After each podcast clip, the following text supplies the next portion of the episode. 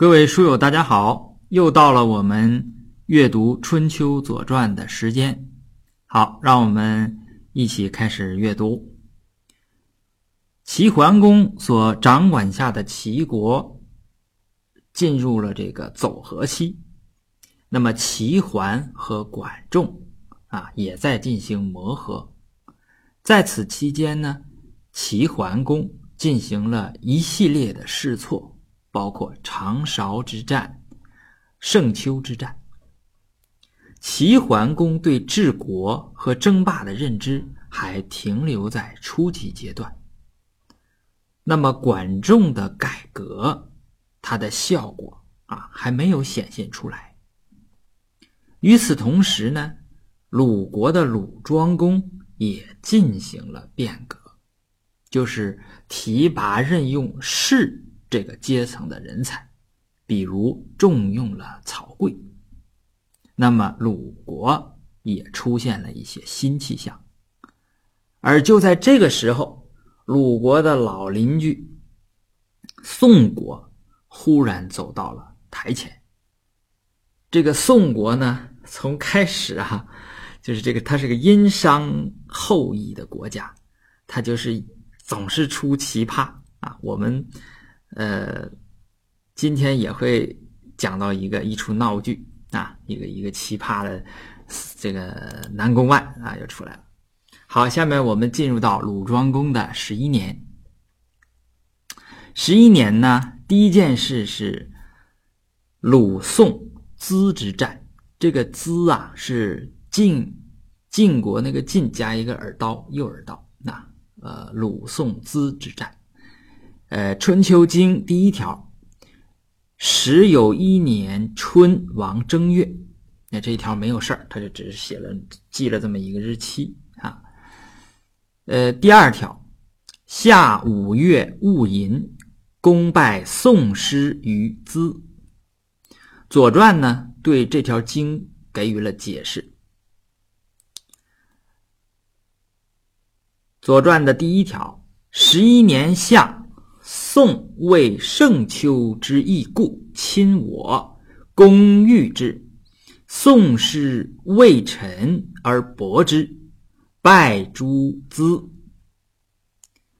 这是讲了这个战争的经过。后边那一条呢，呃，实际上是两条啊。后边这一条传呢，它是讲的是啊，《春秋经》。关于战争的这个书法啊，就是写的这个方法，说皆臣曰战，大崩曰败绩，得郡曰克，富而败之曰取某师，经失败曰王师败绩于某。呃，这两部分我们呢就一部分一部分呃读。我们看第一部分啊。这个去年春天，鲁庄公亲宋，到夏天呢，宋就联合齐来伐鲁，结果在盛秋战败，啊，蒙了一个虎皮，是吧？这个，呃，鲁国也不是铁板一块，但是鲁国取胜啊。那么时隔一年呢，又是在夏天，啊。宋国前来报仇，结果怎么样啊？结果是在资这个地方，应该是在齐鲁交界的地方啊，是旧仇未报，又添新恨。对于这场鲁国取胜的这个战法，《左传》呢就用了五个字就说清楚了，叫“为臣而薄之”。他用了五个字。臣是什么意思呢？臣就是说，呃，宋国的军队还没有列好呢，也就是说他，呃，还没有站稳脚跟儿，这个鲁国的军队就薄之。薄就是这个薄呀，就是薄厚的薄。呃，在这个地方，它相当于什么？相当于压迫的迫，就压上去了，就冲上去了，就把这个宋师打败了啊，呃。这个败之于资，就在资这个地方把宋军打败，啊，就这个意思。呃，这场战法呢，呃，杜预给了自己的这个注解。杜预我们知道他是军事家，是吧？他呢，呃，按照他的说法，就是设全绝变诈以胜敌，就是用欺骗和欺诈的办法。我们都知道，呃，后来呢叫军叫兵不厌诈，就是是战争里边是要讲一些谋略的，讲一些欺诈的啊。那么这种方法其实也简单，就是趁敌军呢，呃，没列好战阵啊，立足未稳的时候，我就发动攻击，啊，就是打他一个措手不及。这个实际上是他突破了春秋时代的那种战争的礼法。什么意思？在春秋时代要作战呢，双方都得是先列好阵，因为你列阵就需要一点时间，先列好阵，准备好了。然后在打之前，可能两边的这个国君呐或诸侯啊，可能要要要谈一下啊，要说一下啊，说你为什么来打我呀？啊，你有什么什么罪呀？我来打你。然后呢，双方击鼓，然后进行交战啊。呃，这是这种一种规则啊，一种战争的礼法。但是实际上，鲁国在长勺之战的时候就把这种规则打破了。就我，呃，如果按照当时这个守礼人士那个贵族，比如士大夫，他们在他们的眼里呢，这种办法应该是什么？一种下三滥的招数，就因为你违反了这个规则，你这个，呃，这个应该是什么呢？这种你看，鲁国是一个非常守周礼的国家，他居然率先的开始坏规矩，在长勺之战他就开始坏规矩。那么这个可以看成什么呢？就可以看成是，呃，鲁庄公任用士人而形成了一股新的风气，就在鲁国。你看，包括呃盛秋之战、猛虎皮，是吧？这都是鲁国开始这个这 开始的创新的啊。那么这种创新呢，实际上是有问题的。有什么问题呢？就是说。你是以破坏规矩、破坏规则来获利的这么一种行为，那么这种行为，它实际上呢是一种短视的行为。我们呢，呃，可以说先不用评判这种方法，就是你的这种方法是对呀，是错呀，怎么样啊？我们先不评判，我们可以，呃，和。齐国管仲的这种改革和创新，我们可以和他进行比较啊。我们看这个效果，看齐鲁的这个效果。其实这个效果我们也也都知道啊。就是我们呃，我在上一周是说了要讲一个彩蛋，就是说要讲这个管仲治国的这个方略和方法啊，要讲一个彩蛋。但是呢，我的呃时间。工作非常忙，时间也比较紧张，所以我可能要把它放到今天，啊，今天再再找一个时间来给大家一起读，和大家一起读一读这个呃齐国和管仲的这种治国和管理的这种思想，这个我想对我们还是有一定的呃意义的，啊，好，这就是我对于这场。战争的，呃，怎么说评论吧？嗯，第二个呢，那个就是纯技术问题了啊，就是这这这这是如果我们这种技术控啊，就比较 容易理解这个东西了啊，就是他《春秋经》对战争的这个表述方法，大概有这么五条吧。第一个叫战，叫皆陈曰战。这个陈你可以把它当成是战阵的阵，也就是说交战双方我们列好战阵。准备停当，然后击鼓，然后开始打，啊，这这种叫是双方势均力敌都准备好了，这叫战。第二条叫败绩，就所谓大崩曰败绩，这个就是今天所说的叫兵败如山倒，也就说是溃败，就是这边一冲，那边就散，溃败，就一点办法都没有啊。呃，我在。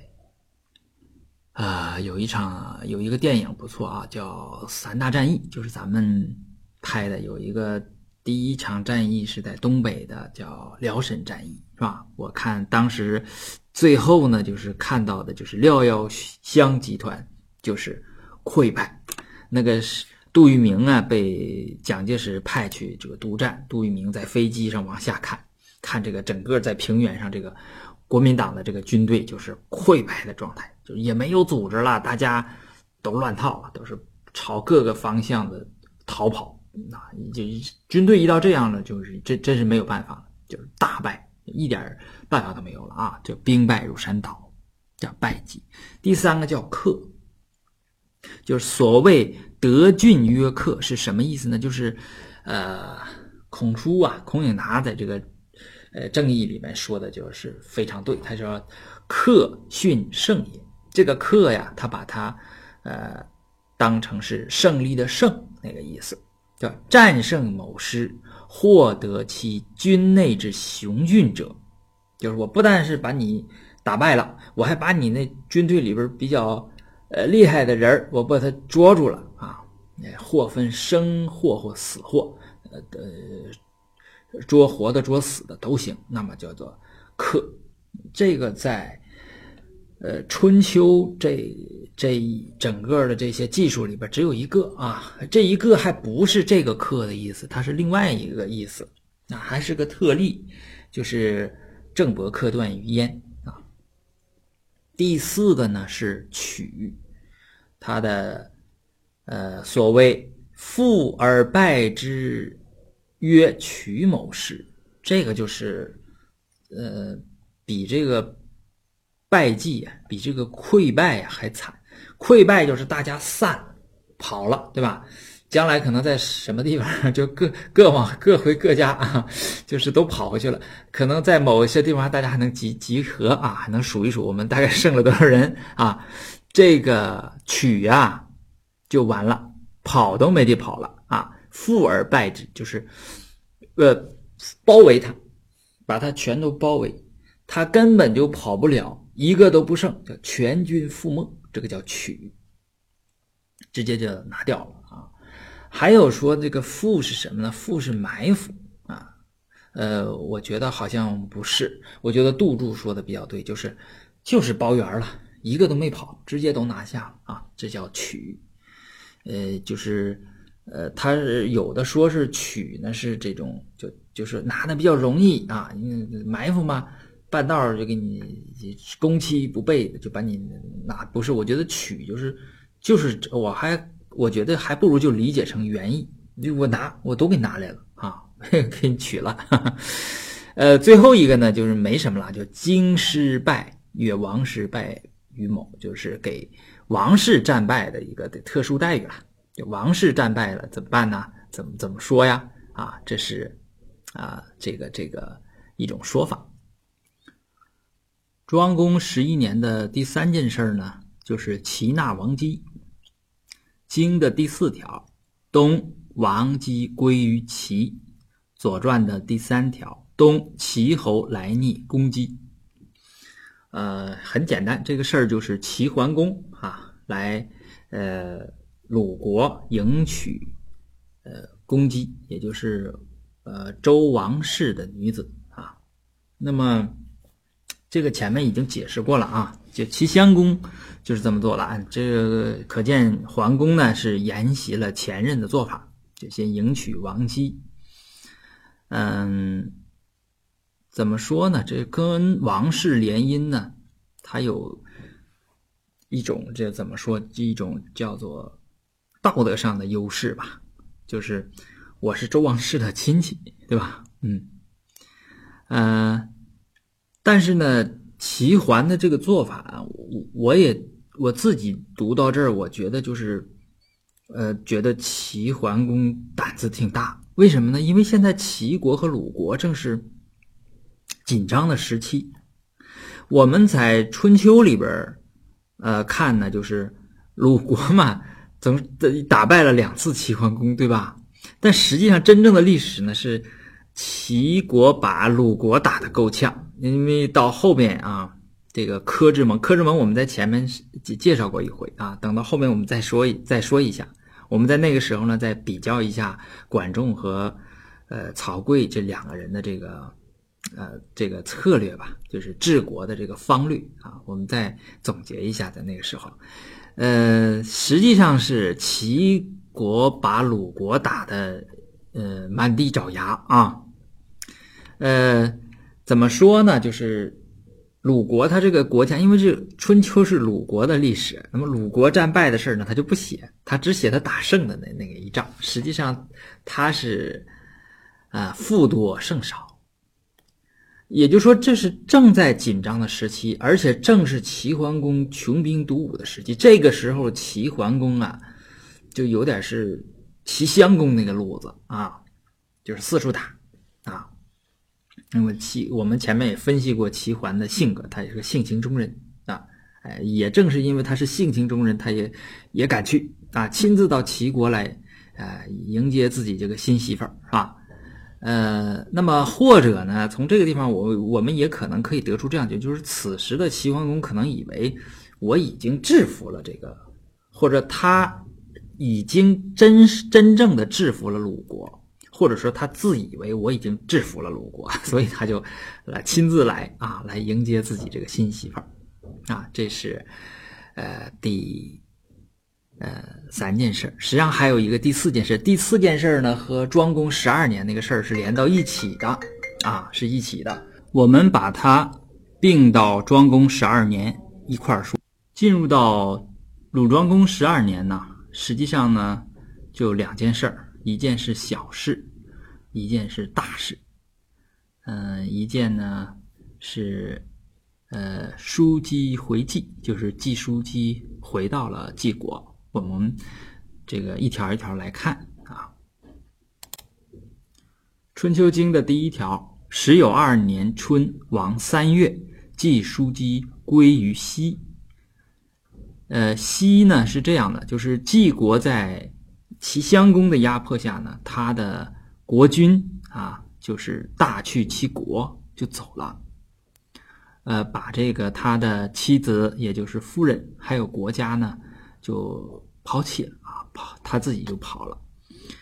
呃，他的国家呢，实际上是给了他的弟弟啊，呃，他的弟弟呢，呃，去到齐国啊，申请作为齐国的附庸。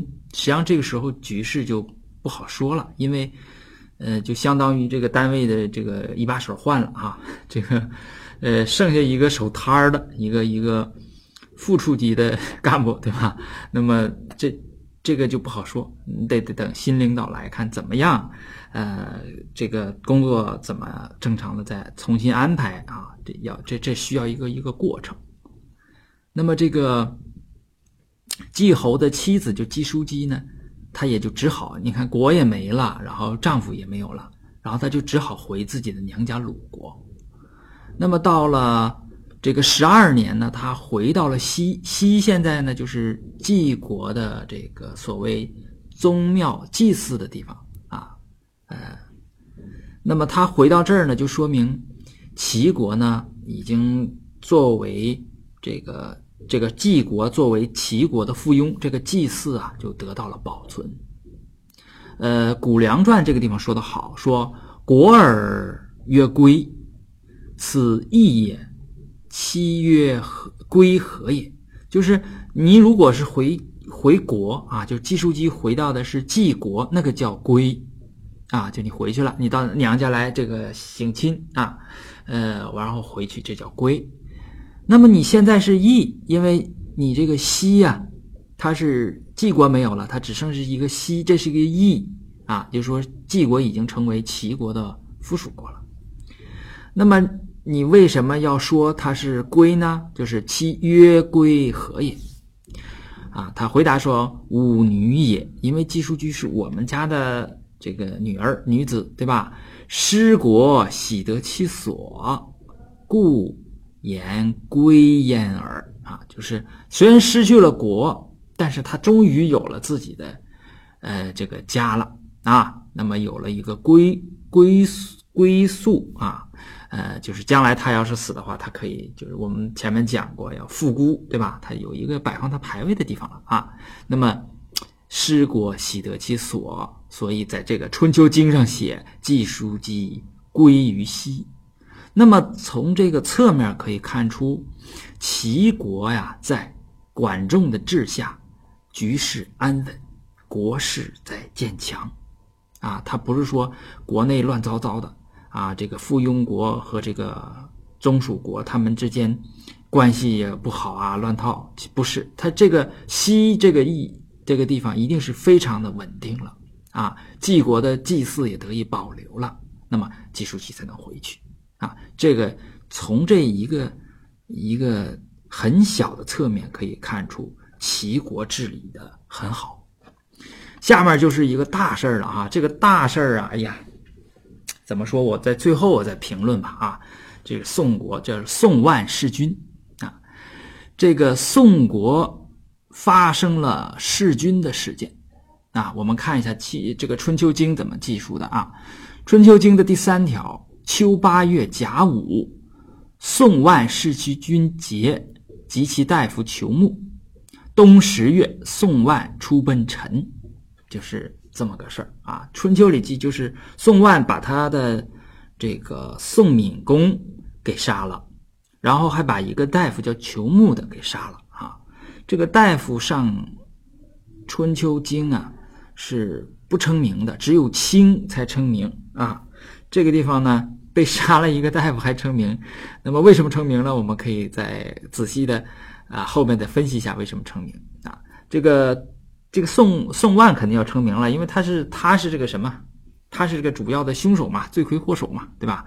他是八月杀嗯宋闵公，然后十月跑到陈，就这么一个在经上看是这样。那么看《左传》怎么解释的啊？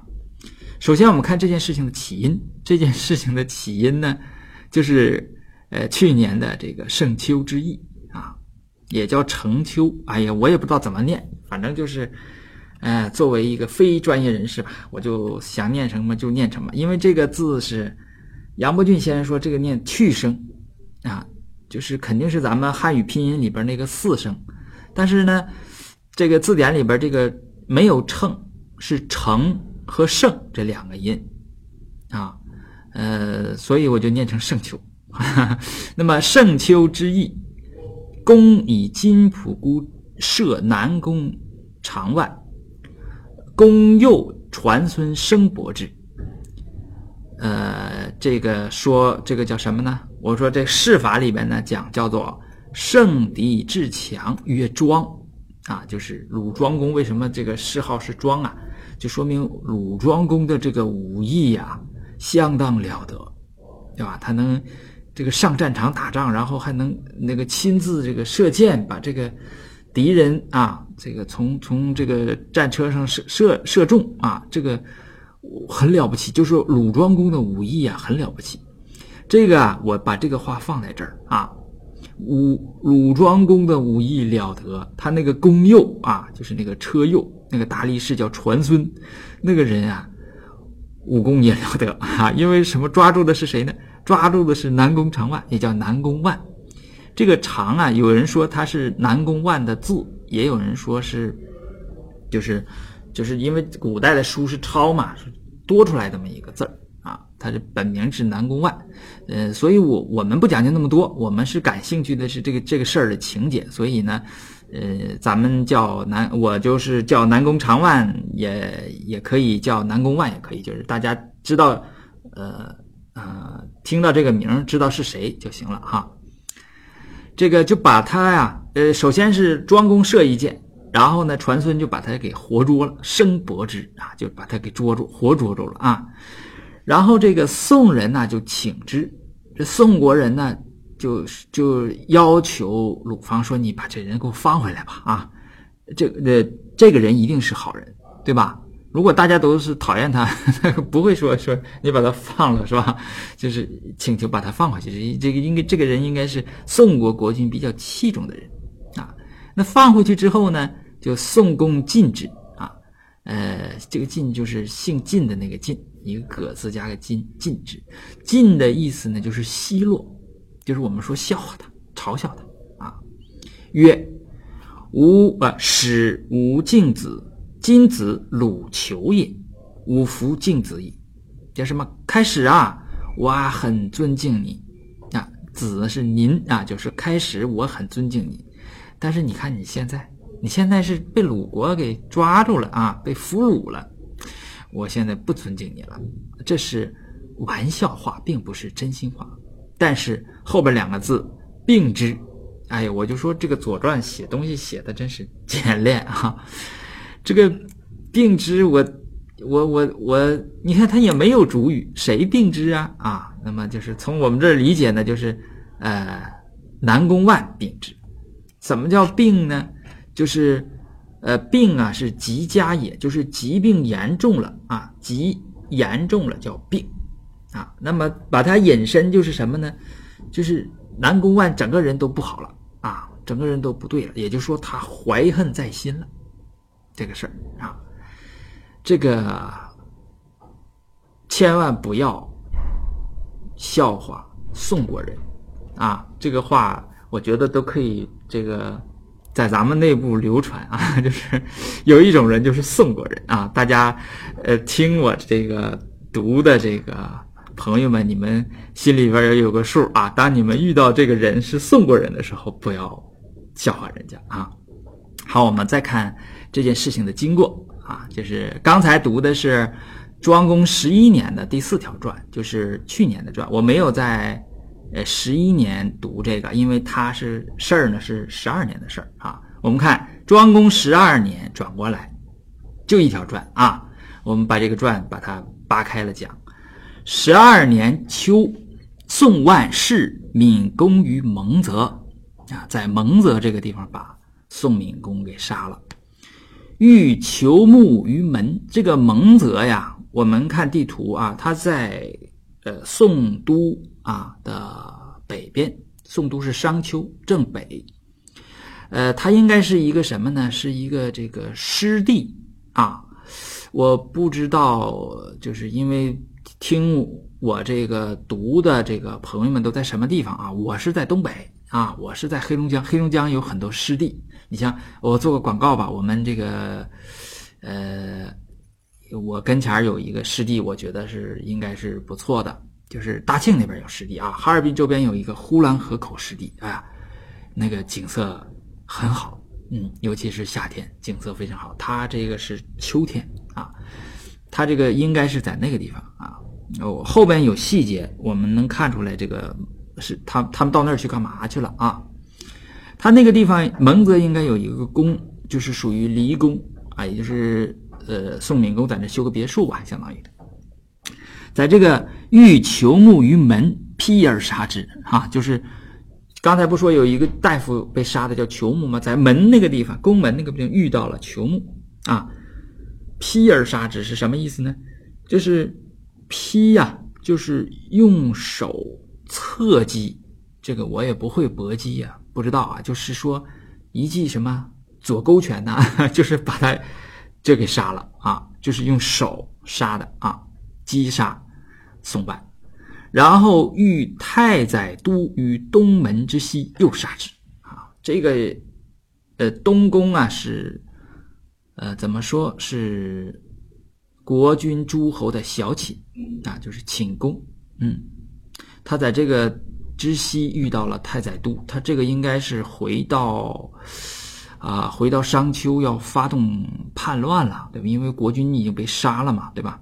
回到那块地方，可能是太太宰都就华府都，华府都大家还记不记得在，呃，前面啊，在隐呃桓公，呃鲁桓公开始的时候，刚开始执政的时候，他呢，呃，杀掉了宋襄公，啊。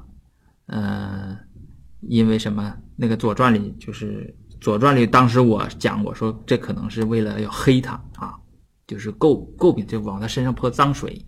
嗯，这个是他看见人家这个孔府家的夫人长得好看，然后动了坏心眼儿，然后把这国君也杀了，把孔府家也杀了啊。其实呢，后后来我分析我说不是，是因为宋襄公上上这个执政以来呢，他十年打了十一场战争。这个国内的这些贵族也好，还有这个呃这个人民也好，受不了了，所以就发动了这个叛乱。因为当时打仗都是贵族，就是士啊、大夫这个阶层的，就你十年打十一场战，实在是大家受不了了啊。那么这个怎么说？呃，当今的弑君者，也就是南宫万，把上一代弑君者啊，就是华府都也给杀了啊。这个应该是一场夺夺宫的这么一争夺政政变的这么一场战斗吧，把把华府都也给杀了。然后立子由啊，这场仗打完之后就立子由，子由也是一个一个公子了啊。然后群公子奔萧，萧在哪儿呢？萧在看地图在宋的东边，他就往东跑了。然后公子玉月，为什么提公子玉月呢？公子玉月，咱们在十一年的时候是谁呀？是臧哀伯和臧文仲啊，这祖孙两个人出场啊，给这个。把这个公公子玉月，也就是宋桓公给引出来的，对吧？给他垫场啊，哎，就是这个玉月，他奔豪，豪在哪儿呢？豪在商丘的北边，一个在东边，一个在北边。然后这个南宫牛，呃，南宫牛有人说是南宫万的儿子，也有人说是南宫万的弟弟，还有孟获。这总之啦，这就是南宫万这一党啊，率师为豪。你看他们也知道啊，公子玉月。是最有号召力的啊！所谓擒贼，这不是贼了啊，就是先射人先射马，擒贼先擒王，得得先打这个公子于越。实际上，公子于越就已经很很危险了，就是这是在秋天啊啊！我们看，先把它放到这儿啊，很危险。看看后来怎么怎么解决这个事情。我们先看一下《公羊传》，《公羊传》呢，《公羊传》呢是呃老师讲课的这种实录。啊，很有可能就是从孔子那儿传下来的啊，就孔子就这么讲，他就是，老师学生一代一代的这个往下口传的，所以说是讲课的一个实录。我把这段拿下，这段他讲的非常有意思啊。他说：“万常与庄公战，祸乎庄公。”就是南宫万呢和庄公打仗，实际上就是去年的盛秋之役。那么在那儿祸乎庄公，就是被庄公给给俘虏了。庄公归，散舍之诸宫中，诸是之余，就是庄公回来就把他呢，啊，养在让他住在宫里呀，你很尊敬他，因为他是宋国的一个勇士啊，很尊敬他。呃，数月然后归之啊，那么过了几个月就让他回去了，归返为大夫于宋啊，回去呢他就坐在宋做大夫啊。与闵公博啊，博呢是博弈，就是博弈类的游戏啊，可能是棋，就下棋啊，棋牌之类的吧，妇人皆在侧，这个应该就是在蒙泽啊，就是你看他们应该是去度假去了。闵公、南宫万啊，本来挺好个事情啊，在那个呃风景秀丽的这个这个湿地旁边啊，俩人下棋，旁边都是呃美女，对不对？在这儿就服侍。啊，妇人皆在侧。万曰，然后这个南宫万就说：“甚矣，鲁侯之叔，鲁侯之美也。天下诸侯以为君者，为鲁侯耳。”这个南宫万很奇怪啊，他就他当着闵公的面夸鲁侯，也就是鲁庄公，说鲁庄公又贤良又美啊，天下诸侯啊，那为君者啊，那这。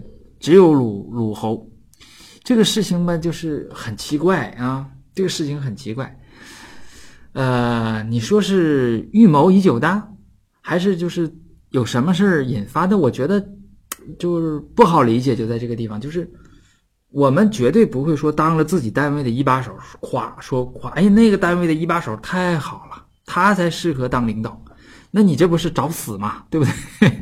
对吧？你你绝对不能说当着一个美女的面然后你夸别的女人漂亮，这这你这，呃，这是犯忌讳的啊。然后闵公今此妇人妒其言，这个你旁边这么多美眉，然后我还是国君，然后你当着我的面你夸鲁侯，那这肯定不高兴了，对吧？那不高兴的话，肯定就要就就要说嘛。所以说。就跟这个旁边的美眉说：“此鲁也，啊，而鲁焉故？啊，鲁侯之美恶乎之？” 这个话就说的有有意思了哈，就说这是鲁国的俘虏啊，鲁国的俘虏，那个啊，就是奚落这个南宫万啊，这这这写这意思，你得了吧，你还夸鲁侯，那鲁侯把你给那个那个给把你给这个呃给给抓住俘虏了，对吧？啊，嗯，所以说呢，你是夸鲁侯是为了抬高你自己，是吧？然后万怒，博敏公决其斗。啊，这个南宫万就就就就怒了啊，生气了，就和闵公就打起来。当时就是应该发生了这种扭扭斗殴啊，扭斗，决其斗啊。这个斗是脖子，就把闵公的脖子扭断了。这个我就想起了好多这个武武武打电影里边那个镜头，就把就就就有人就把人。把一个什么人 脖子就一扭，是吧？就是不是那种啊？要要设计这个镜头的话，应该是那样了吧？就把闵公杀死了啊！这个裘木闻军事，趋而至啊，遇之于门，手剑而斥之。这个裘木这个大夫啊，听到国君被杀了，就赶紧往这儿跑啊。结果在宫门这儿就把南宫万就堵住了，他手里拿着一把剑，然后就斥责这个南宫万。万必萨求木啊，就是这个萨，就是提手旁加一个杀人的杀，那个繁体字那个杀啊，繁体字那个杀和简体字差一半啊，呃，念萨就用必呀，就这个呃，怎么说呢？呃呃，就是啊，这个是萨是侧手击，就是侧手击打这个这个这个呃。呃，求木啊，结果呢？你看这几个字啊，这字就是碎其手齿，住户门合啊，就把他的脑袋头啊，把求木的头打碎了，牙齿就可就是镶在这个门扇上啊，就是这个力量很大。这个这个我看到这儿吧，我就虽然这个事情很惨啊，看到《公羊传》看到这儿，我也忍不住啊，就忍忍不住要乐，就是。可以看出，南宫万是个勇士啊，武功很好，力量很大，是吧？呃，所以我就说，我说那个庄公和传孙这两个人，这武功也是了得。他为什么叫庄公啊？就是他能把这个人活捉，也是很很很了不起的哈。呃，这是一个事。再一个事情就是说，这件事情我们从《公羊传》和前面《左传》这个叙述呢来看哈。这好像是一个很偶然的个突发事件，就是一言不合啊，这友友谊的小船就翻了，然后这个因为两个人力量太大啊，就发生了这个呃这个杀人的这个事件。这个这个杀人呢，应该是怎么说？呃，不应该属于故意杀，属于就现在应该说那种激情杀人，是吧？就是这这生气了啊，导导致的这种。然后这件事情就要要就要怎么样，就就蔓延了，对吧？他回去呢，这个就怎么说，杀掉了华夫都，然后呢立了子由，然后群公子也都跑了，对吧？然后他们又开始围攻这个玉月啊，玉月应应该是有号召力的这么一个公子。从秋天发生这件事到冬十月，我接着读《左传》啊，冬十月。萧书大新及代武宣穆庄之族以曹师伐之，杀南宫牛于师，杀子由于宋，立桓公。孟获奔魏，南宫万奔陈，以圣车辇其母，一日而至。啊，还是这《左传》里边也是，呃，大书特书南宫万的这个武功啊和这种力量。十月份呢，刚才说群公子啊，就跑到萧那个地方去了啊。那个萧那个义的大夫啊，叫大辛啊，这个就这个名起的也有意思哈，也可能读太辛，反正是意思是一个，就是他的心比较大啊。谁知道这是跟跟今天这个大辛这个意思应该不不一样了吧？反正就是他带领着公族啊，有代武宣穆庄之族，这这些呢。啊，这些这个都是公族，这个里边没有商公，商公被弑了嘛，所以商公可应该没有后了啊，都被都被都被这华夫都杀掉了，可能是这些公族啊，这些都是呃呃都是谁呢？就是宋代公、宋武公、宋宣公、宋穆公。宣公、穆公是什么？是这个哥俩对吧？兄兄传给弟，然后弟弟呢不传给自己的儿子啊，又又怎么样？呃，这个这个又给自己的侄子，结果导致这个问题是吧？嗯，好了，就是总之公族起来了啊，他们呢就和曹师会合来救这个曹。曹在哪儿呢？曹在豪的，我看啊，应该是在曹豪的西边，或者啊，在曹豪的北边。曹在濠的北边，濠不是公子玉月堵跑到那儿去，然后南宫牛和孟获围他吗？那么在那北边是曹，就是从东和北两个方向来夹击这个，呃，南宫牛和孟获，就这所谓叛党吧。然后呢，在战斗当中呢，就杀死了南宫牛，然后回到国都又杀死了子由，这属于篡位的，对吧？然后立了公子玉月，也就是宋桓公。那么孟获跑到魏国了，南宫万跑陈国，而且他。交代了跑到陈国的一个细节，他找个车，啊，这也是个孝子了，对吧？南宫万，这个人没有绝对的好人坏人，他就，呃，拉着他的母亲，而且是亲自拉车啊，撵嘛，撵其母，不是有有马的啊，自己拉着母亲，一天就跑到陈国去了，啊，这说明南宫万武功了得啊，力量非凡。呃，结局呢是后边。宋人请孟获于魏，这你不跑魏国去了吗？宋人就说你把孟获给我拿回来。魏人呢就欲勿语，就是想不给。那么石其子，这这这是魏国的一个大夫了，就说曰：不可，天下之恶一也，恶于宋而保于我，保之何不？得一夫而失一国啊，与恶而弃好，非谋也。说这个人在。宋国作恶，我们还得保护他。